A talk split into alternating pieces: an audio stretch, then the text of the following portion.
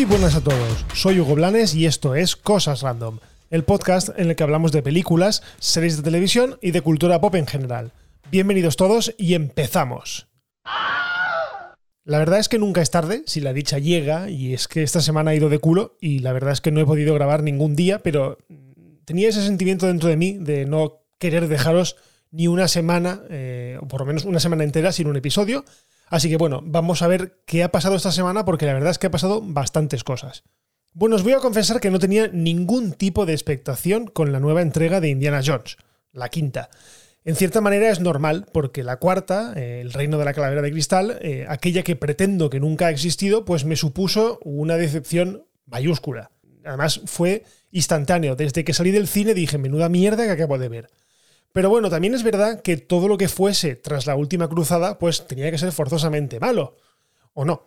Pero bueno, el caso es que cuando Lucasfilm confirmó de boca de Kathleen Kennedy que habría una quinta y última entrega de las aventuras del Dr. Jones, lo primero que hice fue arquear la ceja con desconfianza.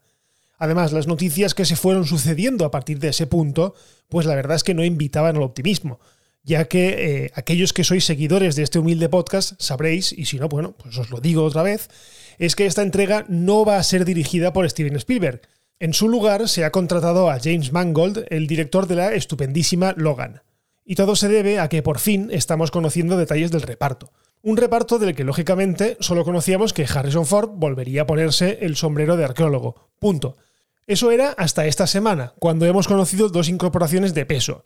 Y vaya incorporaciones. La primera ha sido Phoebe Waller-Bridge, que para quien no la conozca, se trata de una premiada actriz y guionista responsable de la serie Fleabag, una serie que está disponible en Amazon Prime Video y que por cierto os la recomiendo mucho.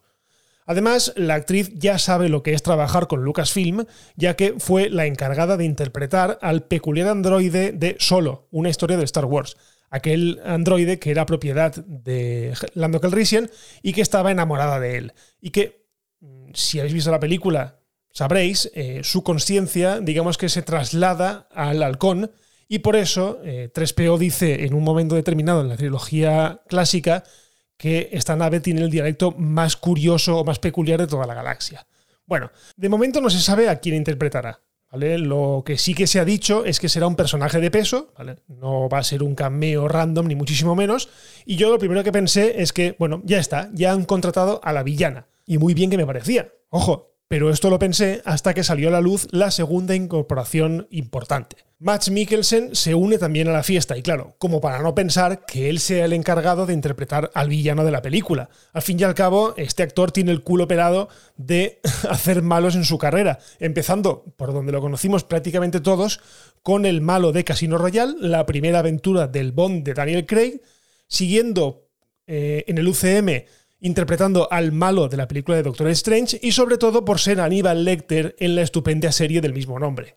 Aunque bueno, para hacer honor a la verdad, también ha interpretado a buenos. Por ejemplo, interpretó al papá de la protagonista en la estupenda Rogue One y el responsable de que en Una Nueva Esperanza fuese tan fácil cargarse una estación espacial del tamaño de un planeta. Y bueno, el colofón de las contrataciones pues eh, no viene del campo de la interpretación, ya que Lucasfilm ha confirmado que John Williams, el maestro John Williams, volverá a dejar volar su batuta y será el responsable, como no podía ser de otra manera, de la banda sonora. Al fin y al cabo, el bueno de John Williams ya ha terminado su trabajo en Star Wars, ya ha dicho que no va a volver a sonorizar ninguna otra película de Star Wars, y esta, digamos que es el cierre definitivo a su carrera dentro de las sagas más míticas de la historia del cine. Pero bueno, ahora solo queda una cosa, bueno, dos, que la película sea buena y que Shia LaBeouf, o como se llame, o Shia LaBeouf, o como queréis llamarle, no haga acto de presencia, ¿vale? Porque es que a mí me da mucho asco. Mentira, queda una tercera cosa, que es esperar. Concretamente hasta el 29 de julio de 2022, que es cuando tiene fijada en principio la fecha de estreno en las salas. Así que bueno, yo cruzo los dedos, estas contrataciones tienen muy buena pinta, así que a partir de este momento mis ganas por ver a Indy han ido increciendo y van a ir a más, pero vamos, segurísimo. Bueno, y ahora seguimos con una consecuencia directa de la política o la moda, como queráis llamarle, de estrenar películas directamente en streaming. Y es que resulta que los creativos de Pixar están con la moral más bien baja tras ver cómo dos de sus últimas películas se han estrenado directamente en Disney Plus sin pasar siquiera por las salas de cine. La gota que ha colmado la paciencia de Pixar es Luca, su nueva película. Disney ha programado su estreno en abierto para el próximo 18 de junio de 2021 y en Pixar comienzan a preguntarse si es que su trabajo no es lo bastante bueno como para que Disney cobre por él, como sí que va a hacer, por ejemplo, con Cruella o con Black Widow.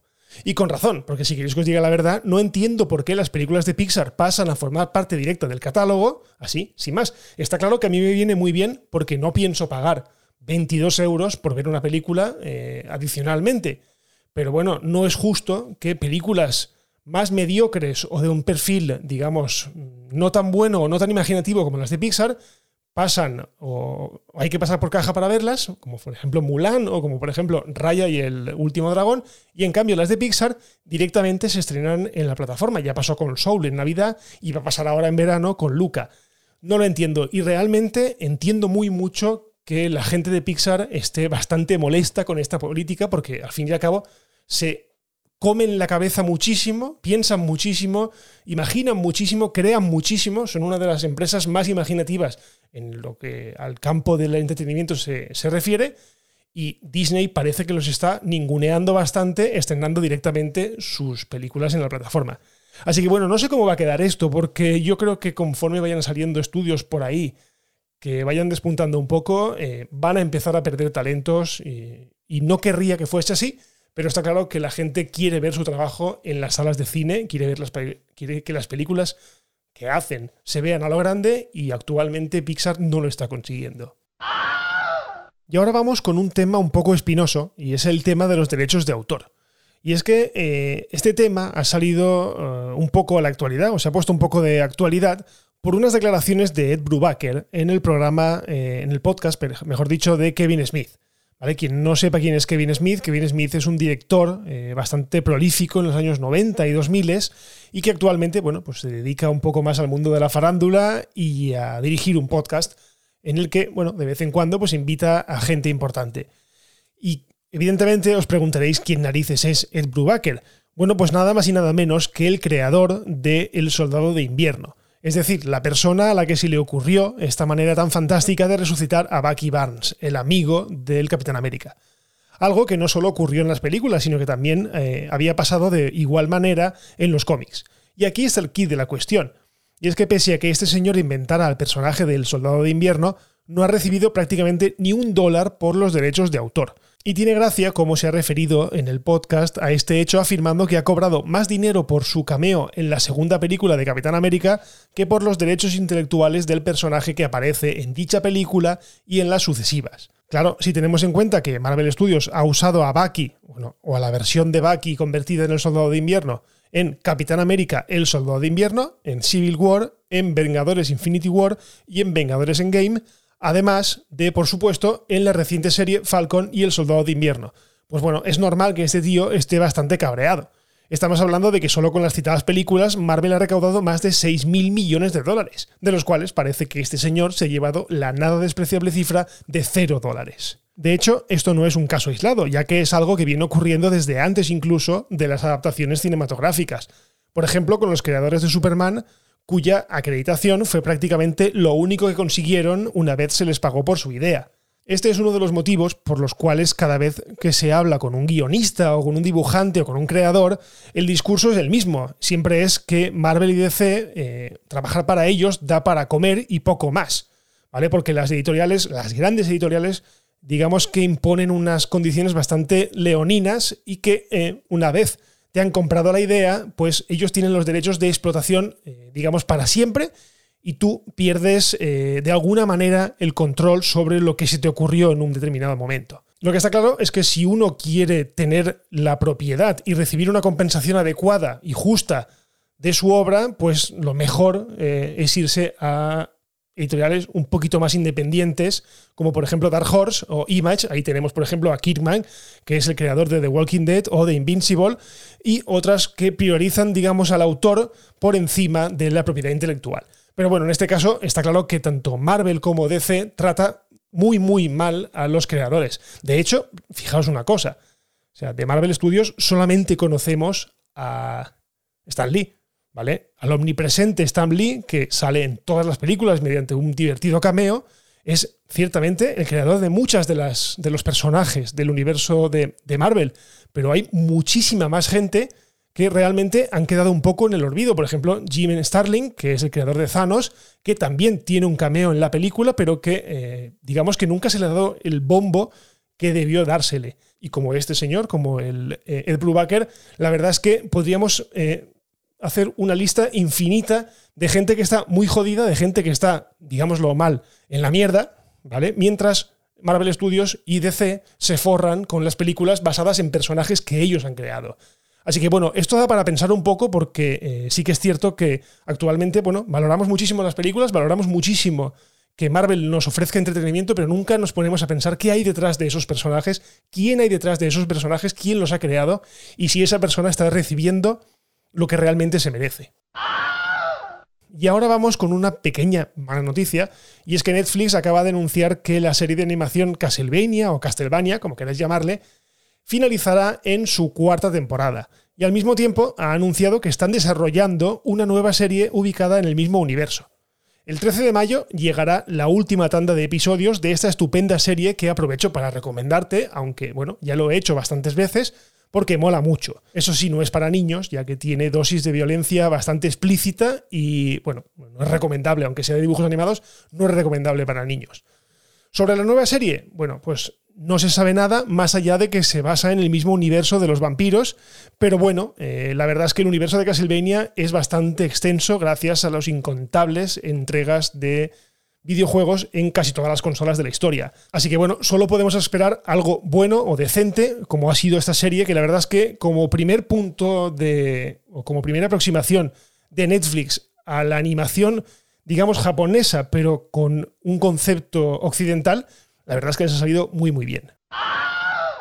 Bueno, y terminamos el episodio con un notición, o al menos para mí, es un notición, porque la trilogía del Señor de los Anillos vuelve a los cines y lo hará a partir del 30 de abril con una semana de diferencia entre cada entrega.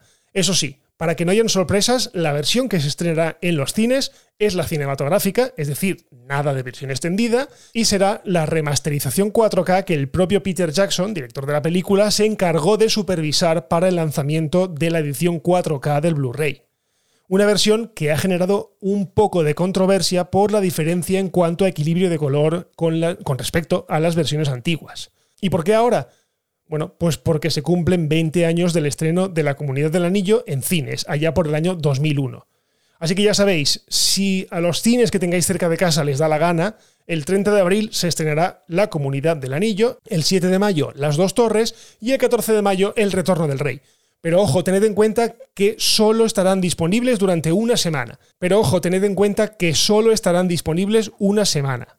Es decir, que no os podréis pegar el atracón de verlas las tres el mismo día, ya que cuando estrenen una, la anterior dejará de estar disponible. Y yo no sé vosotros, eh, pero yo voy a intentar ir a verlas de nuevo. Me va a tocar, obviamente, hacer la pelota para que me acompañen al cine, pero eh, yo, pese a que no sean las extendidas, que son para mí las completas, las buenas, las que explican mejor la historia, joder, es que ver estas películas otra vez en la pantalla grande es que me emociono solo de pensarlo. Así que bueno, como dijo Gandalf antes de precipitarse por el abismo... ¡Corred, insensatos! Bueno, y hasta aquí este episodio tardío de Cosas Random. Muchísimas gracias por escuchar y ya sabéis, si os ha gustado, compartid este podcast, dejad valoraciones, suscribíos, porque es la manera o la mejor manera para que cada vez que publique un episodio se os sincronice automáticamente y os avise. Si os queréis poner en contacto conmigo, estoy en Twitter en arroba goblanes y en arroba las cosas random. Y por lo demás lo dejamos aquí y nos escuchamos en el próximo episodio de Cosas Random, que os prometo que no será dentro de tanto tiempo. Un abrazo y adiós.